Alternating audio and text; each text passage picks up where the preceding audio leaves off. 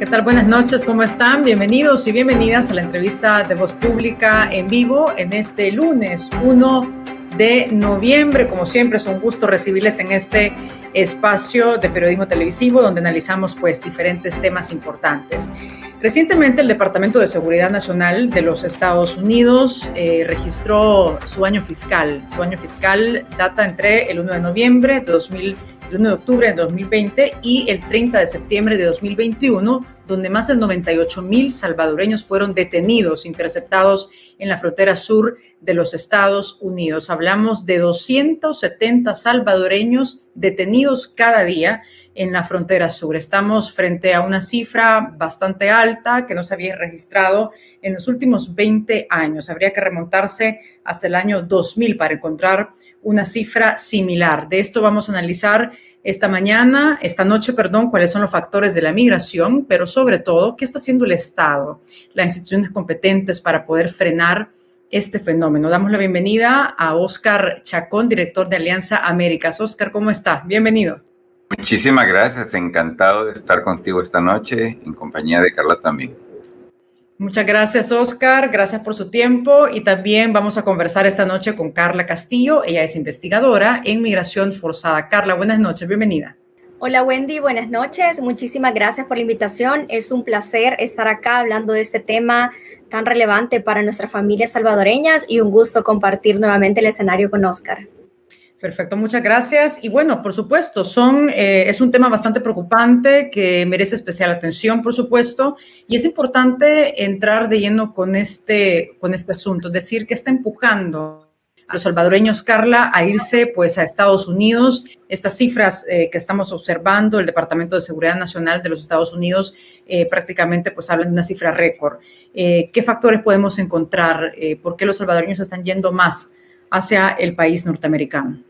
Eh, bueno, muchas gracias por la pregunta, Wendy, y gracias por traer ese tema nuevamente a la agenda pública, que es algo a lo que le deberíamos de poner atención y a lo que lastimosamente no se le está poniendo la atención que debemos. ¿Qué está forzando a los salvadoreños a irse del país? Pues en, en, los últimos años, de, bueno, al menos desde los últimos siete años que vengo estudiando este fenómeno, las causas principales suelen ser eh, causas económicas, que son causas em, que se proyectan en la calidad de vida de las personas y la inseguridad.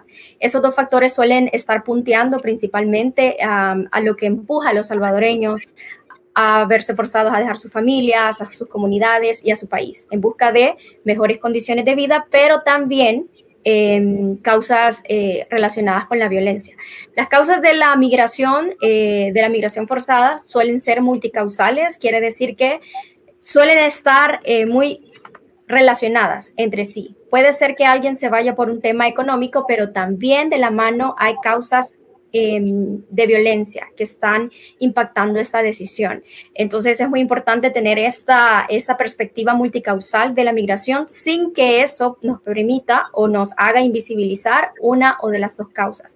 Algo que se ha hecho en los últimos años en nuestro país es querer invisibilizar la causa de la violencia que ha estado allí latente y que se ha querido decir los salvadoreños, por ejemplo, en el caso de los niños, se van principalmente por reunificación familiar y no tanto por violencia. Pero la violencia es un factor que sigue siendo ese factor detonante eh, que está obligando a nuestros salvadoreños a irse. Abonado a eso, también hay condiciones como los factores, em, los factores de atracción, como le llamamos en la teoría migratoria, los factores de empuje, que son los factores económicos, los factores de inseguridad, em, buscar mejores condiciones de vida, y los factores de atracción, que son pues e, esta idea de llegar a otro país, tener un mejor empleo, tener mejor estabilidad también, eh, o también que podría ser las señales que pueden estar mandando algunas políticas migratorias en la frontera sur, que hacen que las personas, luego de estar en estos largos periodos, eh, dicen, ahora quizás es el momento en el que tenemos que irnos para salir de las condiciones en las que vivimos acá. Oscar, con estos elementos que nos brinda Carla, desde su perspectiva, por ejemplo, ¿qué nos refleja esta cifra de las condiciones actuales que tiene el país para los salvadoreños, para los ciudadanos? Bueno, yo creo que es muy obvio que hay un incremento grande, especialmente cuando uno ve el año anterior, aunque yo siempre destaco que los datos del año fiscal 2020 son como excepcionales y hasta cierto punto una anomalía porque son los datos del año de la pandemia. Lo que estamos viendo en realidad es el efecto que tiene la pandemia en países como el caso salvadoreño, donde las condiciones estructurales que ha señalado muy bien Carla no han desaparecido ni han tampoco mejorado. Es más, creo que la evidencia sugiere que hay un empeoramiento en el plano económico también. De hecho, la Organización para la Cooperación y el Desarrollo Económico, OSD, eh, anunciaba desde finales del año pasado que América Latina iba a ser una de las regiones más golpeadas en el planeta a razón del impacto económico de la pandemia. Creo que en el caso salvadoreño, como bien señala Carla, las condiciones de opresión económica, las condiciones de falta de empleo, de deterioro de la condición social, de carestía de la vida, es decir, no es suficiente lo que uno gana para darle salida a los gastos, eh, se conjugan también hoy por hoy con el tema de la violencia. Y si bien la tasa de homicidios ha notablemente reducido, no hay que confundir tasa de homicidio con ausencia de violencia. Yo creo que en esto Carla tiene mucha razón. El factor violencia e inseguridad eh, siguen siendo factores que indudablemente detonan la migración. Yo creo también que es importante destacar que El Salvador no es el único. De hecho, entre los vecinos centroamericanos, El Salvador es el país con el número más bajo de personas que fueron detenidas y regresadas en la mayoría de los casos por las autoridades fronterizas de Estados Unidos. Ahora bien, lo este comparamos en función de la población también de los países, ¿no? Correcto, así es. Eh, pero vaya, para darte un dato, los hondureños anduvieron por 360 y pico de mil, los guatemaltecos muy cerca de ese número también, y los mexicanos eh, igual, ¿verdad? Se subió el número de mexicanos enormemente lo cual también quiero eh, traer a cuenta se combina con otro factor importante y es que la migración ha sido mayormente de personas adultas mayores. Es decir, no son familias, no son menores de edad, son personas en plena edad laboral que están buscando ingresar al mercado laboral estadounidense. Y lo último que señalo es algo que ya Carla también intuía y es el tema de los factores de atracción.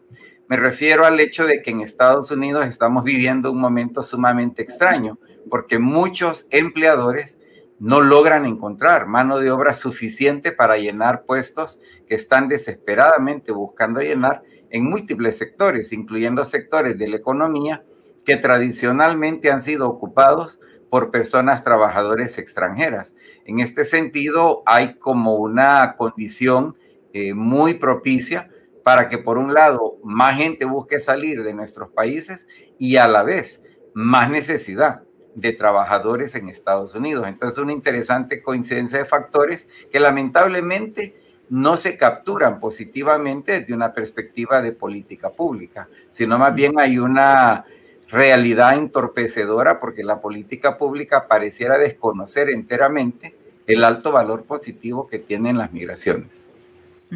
A ver, sobre estas cifras, este incremento en el flujo migratorio, eh, vemos de parte del gobierno, el presidente Nayib Bukele, que guarda silencio ante este incremento de la migración irregular. Eh, ¿Cómo se lee esta postura, Carla? Por ejemplo, que el gobierno eh, pues prácticamente no diga nada ante este fenómeno, no así distinto, bueno, en 2020 cuando hubo una reducción eh, por efecto de la pandemia, como lo vamos a ver más adelante, como ya lo apuntaba también Oscar, el gobierno pues sí dijo que se debía pues a, a políticas públicas, pero en esta ocasión no dicen absolutamente nada. Sí, eh, de hecho con eso que menciona Wendy, ahora estaba haciendo un ejercicio justamente de entrar a ver cuáles eran las posturas del gobierno, específicamente del presidente Nayib Bukele sobre la migración y sobre desplazamiento forzado. Hice un ejercicio de revisar los, sus tweets y sus posturas de los últimos 10 días y hablaban de una variedad de temas, pero lastimosamente había una total invisibilización de desplazamiento forzado, eh, pues que al no darle una respuesta al desplazamiento forzado genera migración forzada posteriormente y absolutamente nada también del tema migratorio.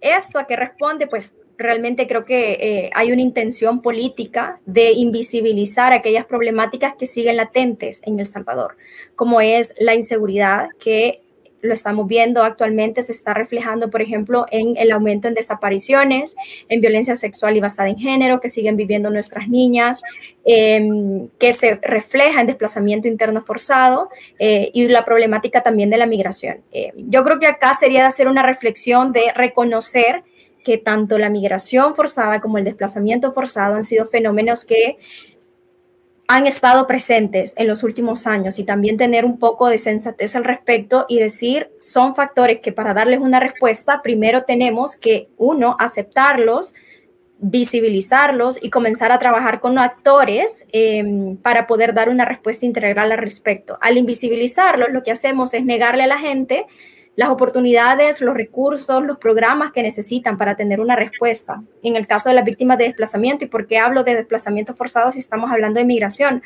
Porque, em, de hecho, de acuerdo a una encuesta que, que hizo OIM em, en el 2020, el 25% de personas y entrevistaron a personas que habían sido deportadas a El Salvador y el 25% de ellas habían, se habían desplazado internamente previo a salir del país. Es decir, que eran personas que antes buscaron protección dentro del país, pero al no encontrarlas decidieron huir. Entonces, al tomar esta postura de invisibilizar el fenómeno, de la violencia, de invisibilizar el fenómeno del desplazamiento forzado y de la migración, lo que estamos haciendo es negarle a la gente su derecho a protección, su derecho a tener programas em, que realmente respondan a sus necesidades. Sí, bien, hablando eh, de la postura del gobierno, Oscar, como ya lo planteaba Carla, en diciembre del año pasado, el presidente Bukele se reunió con el secretario de Seguridad Interna en Funciones eh, de Estados Unidos, Chad Wolf, donde pues destacaron una reducción del 83% en la migración en ese año, pues hay que recordar que hubo confinamiento por la pandemia de la COVID-19 eh, y pues la, la migración también se redujo en los demás países del Triángulo Norte, hablamos de Honduras un 84% y Guatemala un 82%. En El Salvador se redujo un 83%. Ahora bien, eh, en ese momento, pues el presidente Bukele em, atribuyó esta reducción de la migración a las políticas eh, del gobierno, pero me gustaría que viéramos ese pequeño fragmento para tener un poco más de contexto sobre lo que se dijo en ese momento. En el año fiscal 2020 vimos una reducción del 83% de la cantidad de salvadoreños que llegaban de forma irregular a los Estados Unidos y eso es testimonio del trabajo que hemos hecho juntos. Los datos y los números hablan por sí mismos y lo que hemos logrado juntos es más de, lo que han logrado los gobiernos anteriores en su conjunto. A ver, sobre ese fragmento, Oscar, ¿están las políticas públicas del gobierno, eh, como lo dijo el presidente Bukele, frenando o frenaron esa migración en el año fiscal 2020 o estamos ante un discurso que no tiene sustento? Bueno, hay, tantas cosas de esa declaración que, dan hasta ganas de reír, ¿verdad? Porque es un caso clásico de querer, querer quedar bien con sombrero ajeno. Me refiero a dos cosas. Por un lado, eh, hablar eh, celebratoriamente de que los números se redujeron en el 2020 era como querer tapar el sol con un dedo. O sea, la migración se redujo por razones de salud pública, por razones de la pandemia, por los confinamientos sociales que han reinado en muchos de nuestros países, por el cierre de fronteras, que curiosamente lograron hacer algo que ninguna de las políticas de la administración Trump consiguió, y eso era reducir notablemente las migraciones.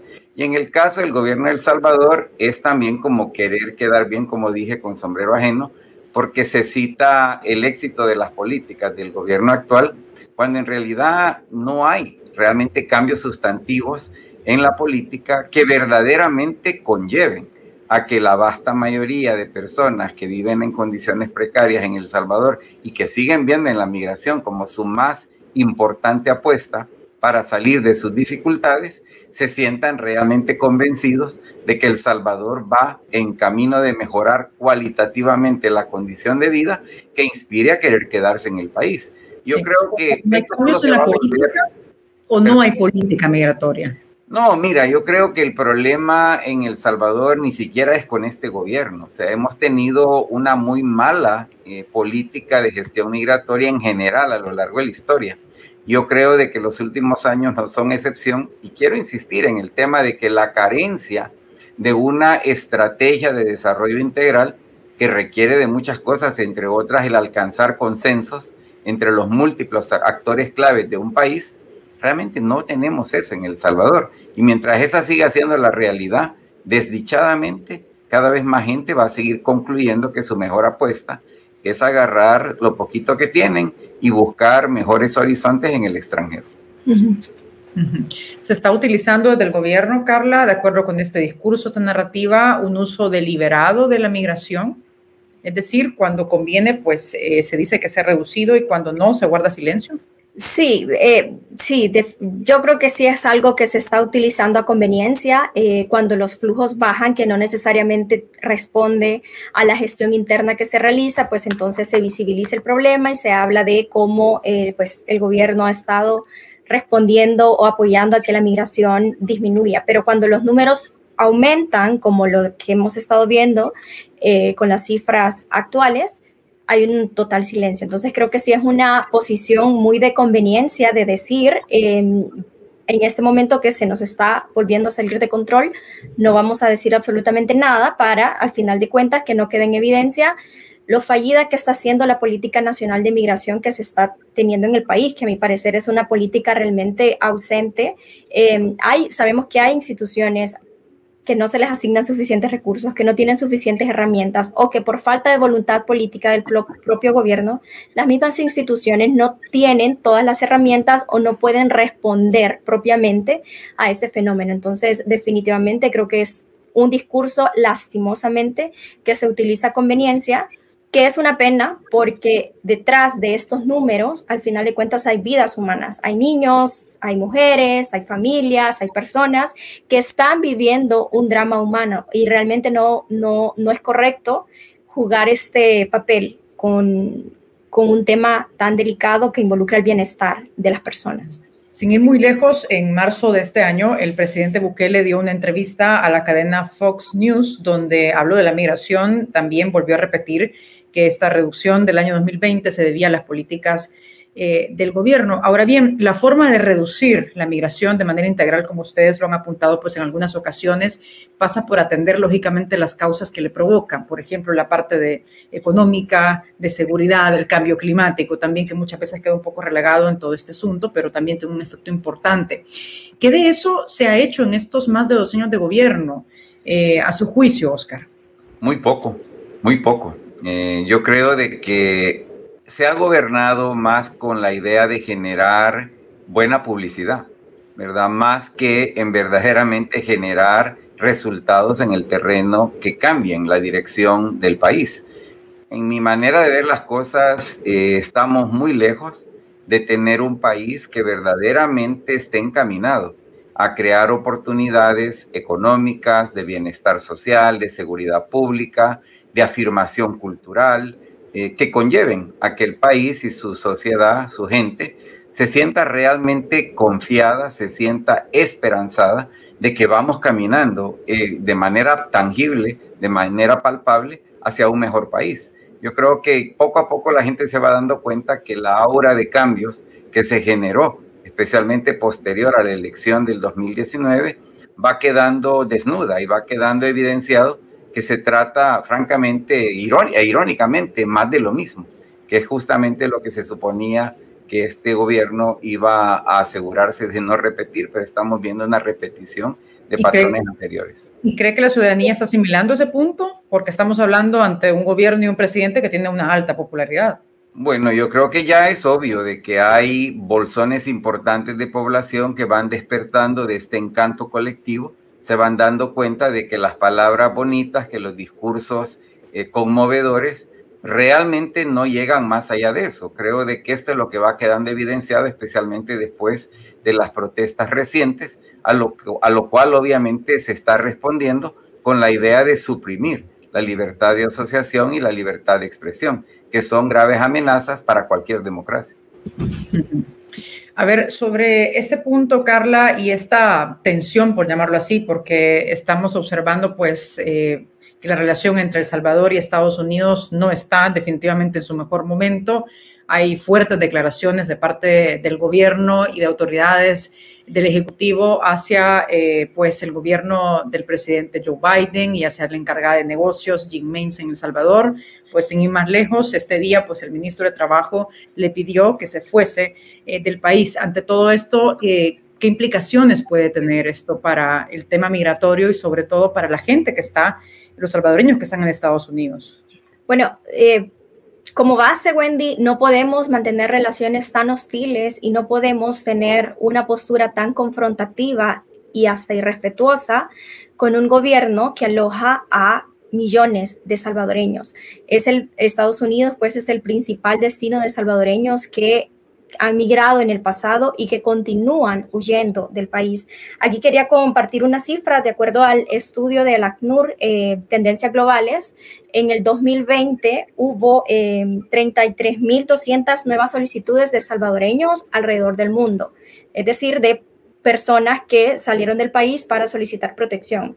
De estas 33.200, eh, 25.900, es decir, casi que, casi que el 100% eh, fueron de salvadoreños que se dirigieron hacia Estados Unidos. Entonces, tenemos nexos, tenemos lazos, tenemos lazos históricos, tenemos lazos comerciales, tenemos lazos de nuestra diáspora que está viviendo allá, que no podemos tomarnos tan a la ligera estas relaciones, no podemos ser tan confrontativos y pues al final tomar estas posturas que pueden afectar y que ya están afectando em, en términos de cooperación internacional.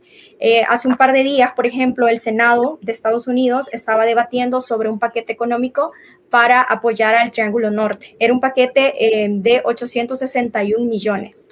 Al final resolvieron rechazarlo porque identificaron que ni Guatemala, ni Honduras, ni El Salvador lo consideran un socio confiable, ni son gobiernos que están luchando contra la corrupción y son gobiernos que han ido en detrimento de la democracia. Entonces son eh, millones de dólares que para nuestro país, un país que realmente al final depende muchísimo también de cooperación, eh, nos impacta y es dinero que no se, no, se traduce, no llega al país para traducirse en programas que van a impactar la calidad de vida de la gente. Entonces ya estamos viendo este tipo de consecuencias tangibles en cuanto a Em, a temas de cooperación principalmente. Y posteriormente, en cuanto a la diáspora que vive allá, pues yo creo que no hay que tensar las relaciones, no hay que ver hasta dónde podemos llegar, sabiendo la alta dependencia que tenemos como país de las remesas, sabiendo la cantidad de salvadoreños que viven allá, eh, salvadoreños que están indocumentados, salvadoreños que están con el TPS, que todavía el TPS no hay una resolución definitiva. Entonces no podemos decir voy a ver hasta dónde va a aguantar y voy a seguir en esta dinámica de eh, de contraataque en lugar de tomar una postura madura en términos diplomáticos y ver realmente eh, cuáles son las diferencias, pero también qué podemos hacer como país eh, para hacer que las relaciones vayan caminando sanas en términos diplomáticos, en términos de cooperación, en términos humanitarios, etcétera. Hay otro aspecto que también preocupa mucho al revisar estas estadísticas del flujo de migrantes del año fiscal. 2021 eh, y es, son los eh, menores detenidos en la frontera sur, Oscar. Eh, de acuerdo con los datos, nos estamos acercando prácticamente a los 16 mil que fueron interceptados en 2014 cuando se creó pues esta crisis migratoria. De hecho, en ese momento el vicepresidente Joe Biden en ese entonces viajó a Centroamérica para poder atender este problema. ¿Qué significa esto? ¿Qué implicaciones o efectos puede tener para El Salvador y Estados Unidos? Bueno, indudablemente creo que desde el 2014, incluso desde el 2010, porque hay que recordar que el fenómeno de los menores de edad no acompañados, si bien alcanzó niveles eh, sin precedente reciente en el 2014, no empezó en el 2014. Es un fenómeno que venía manifestándose incluso de forma bastante progresiva desde el 2010 en adelante. Y lo que esto indica es un síntoma grave de un problema mayor. el problema mayor es la triste realidad eh, que vivimos en países como El Salvador, que en concreto expulsan a diferentes eh, perfiles de personas, incluyendo menores de edad no acompañados y también menores de edad que viajan en grupos familiares. Y aquí lo que hay que destacar es que en el 2014 no se puso el dedo en la llaga de manera tan directa y fue señalar que al final de cuentas, mientras no se aborden los factores que detonan, los factores que causan estas migraciones forzadas y la migración en general, vamos a seguir en cierta forma siguiendo a un fantasma, porque está súper comprobado que simplemente reforzar de manera casi que militarista la frontera de los Estados Unidos o reclutar a México para que juegue ese papel, eh, que francamente lo ha venido haciendo, no resuelve el problema. Lo que tenemos que prestar atención es qué se necesita hacer para verdaderamente atacar los factores causantes de la migración y en esto mucho de lo que ya apuntaba Carla entra en juego, porque indudablemente si los gobiernos centroamericanos, el de El Salvador incluido, no dan muestra de querer genuinamente colaborar para abordar seriamente esos factores que dan origen a la migración, aquí vamos a estar en el mismo círculo vicioso que hemos estado ya por muchos años y donde nuevamente, como bien dijo Carla, las víctimas son personas de carne y hueso cuyos derechos son lamentablemente violados de manera drástica, como lo hemos visto recientemente en el caso específico de haitianos, pero esa no es una imagen o una práctica nueva. También nos ha pasado mucho a quienes venimos desde países latinoamericanos como los centroamericanos y México. Oscar, me llama mucho la atención este punto eh, que dice porque evidentemente los países del Triángulo Norte, también hay otro punto importante, tienen una dependencia eh, bastante fuerte de las remesas. Por ejemplo, en el caso de El Salvador, en el 2020 representaron el 24% del Producto Interno Bruto, hablamos de más o menos 7 mil millones de dólares. Igual, los países del Triángulo Norte también dependen mucho de las remesas. Tomando en cuenta este punto, ¿hay realmente un interés genuino de poder atacar las causas de la migración, sabiendo que estos países dependen económicamente de las remesas en buena parte? Bueno, yo creo de que las remesas indudablemente son un factor extremadamente importante para las economías tanto de países centroamericanos como de México. Yo te diría que el tema de las remesas es complicado porque el tema de las remesas puede funcionar tanto como algo que debería de sugerir una, un abordaje genuinamente diferente en el plano económico de lo que significa tener tantas personas viviendo en el exterior, pero también genera comodidad. Hay muchos sectores económicos y políticos que no ven por qué cambiar algo, si lo que está pasando en este momento es prácticamente un negocio redondo. Cada persona que se va y que logra llegar a su destino y asentarse en los Estados Unidos, se va a convertir casi seguramente en un enviador de remesas. Y las remesas, si pues prestamos atención, terminan básicamente engrosando lo que es un patrón de una economía sumamente utilitaria, cortoplacista, que no tiene ningún problema en que las remesas terminen siendo gastadas mayormente en consumo básico. Y esto, repito, se convierte en un círculo vicioso también que no da mucho incentivo a verdaderamente querer cambiar las cosas. Por eso es que yo creo que el rol que puede jugar no solo Estados Unidos, sino también actores internacionales en general, a ayudar a gestar una premisa de política económica verdaderamente nueva que nos permita hablar de un nuevo El Salvador a 5, 10, 20 años de ahora es absolutamente imperativo. De lo contrario, vamos a seguir en el mismo círculo vicioso en el que hemos estado pero esa política económica, Carla, y te, le traspaso también la pregunta, eh, pasaría por la voluntad que tengan los gobiernos del Triángulo Norte de poder dar señales, por ejemplo, distintas en términos de democracia, de gobernabilidad, de combate a la corrupción. Mientras eso no suceda, pues prácticamente vamos a estar en el mismo punto, ¿no?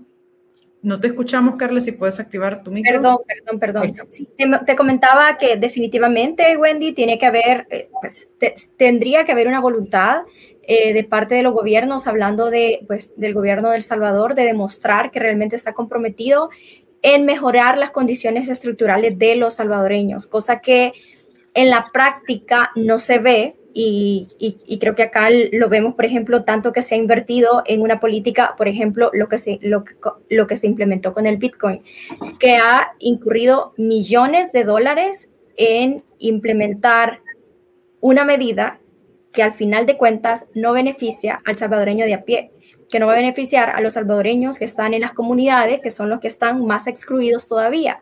Entonces, este juego de tomar estas políticas que podrían parecer populares, que podrían ponernos en el top of mind a costa de el dinero la, que se podría estar invirtiendo en políticas que realmente cambien la, eh, las condiciones de vida de la gente. Es algo que no, a mi parecer, no estamos viendo. Aquí yo quería comentar sobre eh, un estudio que hace poco sacó Oxfam, eh, que es la Agenda Ciudadana sobre la Justicia Fiscal. Y la gente hablaba sobre qué es lo que necesita en las comunidades para sentir que realmente están teniendo mejores condiciones de vida y hablaban cosas básicas como agua. Estamos viendo, por ejemplo, estamos enfrentando actualmente que se quiere aprobar una ley de aguas que comercializa este bien. Eh, las personas pedían alimentación, un recurso básico, infraestructura social que les permita, por ejemplo, llegar a una em, unidad de salud comunitaria, eh, salud también y una vida libre de violencia. Entonces, son prioridades que la gente está pidiendo que si las vemos, alimentación, agua, acceso a eh, infraestructura social, no son cosas astrales ni políticas públicas que deberíamos de desconocer. Es que ya tenemos ahí las prioridades que dice la gente, pero no estamos viendo ni acciones ni discursos coherentes que respondan a realmente atender este llamado. Carla, quiero retomar los datos que también tú dabas eh, anteriormente de ACNUR, de los salvadoreños que solicitaron pues em, irse del país. Hablamos de 33.200.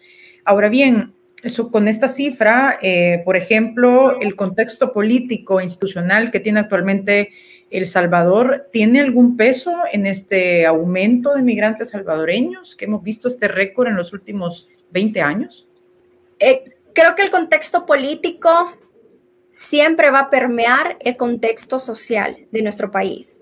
El contexto político, al final de cuentas, va a impactar en las políticas públicas que se están realizando. Y si actualmente tenemos este contexto tan, eh, este contexto político que se maneja muchísimo en términos de imagen, que está prohibiendo, que está impidiendo que se lleven a cabo políticas públicas, programas sociales, que se admitan problemáticas y entonces se evite darle una respuesta a esas problemáticas, entonces este contexto político que se vive, eh, que estemos enfocados, por ejemplo, en debilitar las instituciones en lugar de estar enfocando nuestros esfuerzos en trabajar en programas sociales, al final de cuentas sí permea en la calidad de vida de la gente, sí permea en decir eh, una medida popular para prevenir la migración va a ser la represión, en lugar de trabajar en la prevención integral de la violencia, porque entonces la prevención nos va a llevar más tiempo. Pero como estamos enfocados en estas medidas cortoplacistas, represivas, no estamos realmente trabajando en las causas estructurales o en las condiciones que dignifiquen realmente la calidad de vida de la gente. Y al final, este contexto político que nos lleva a tomar estas medidas populistas cortoplacistas permea en la calidad de vida de la gente e impacta finalmente en que una persona se ve entre la espada y la pared y diga, yo de este país me voy porque aquí no tengo esperanza, aquí no tengo seguridad, aquí no tengo un techo digno, aquí jamás voy a ver la mía, entonces decido dejarlo todo y buscar estas condiciones en otro país. A ver, sin duda las condiciones que tiene el país eh, actuales son, son bastante adversas en términos económicos, de seguridad, eh, de dar una calidad de vida a las personas. Y, pues aunado a esto, la mala relación que actualmente tiene El Salvador con Estados Unidos. Sobre este punto, eh, Oscar, y voy terminando ya con esta idea, por ejemplo, podemos pensar que el gobierno de El Salvador podría utilizar la migración como una herramienta de presión hacia los Estados Unidos? ¿Cómo ve usted este punto?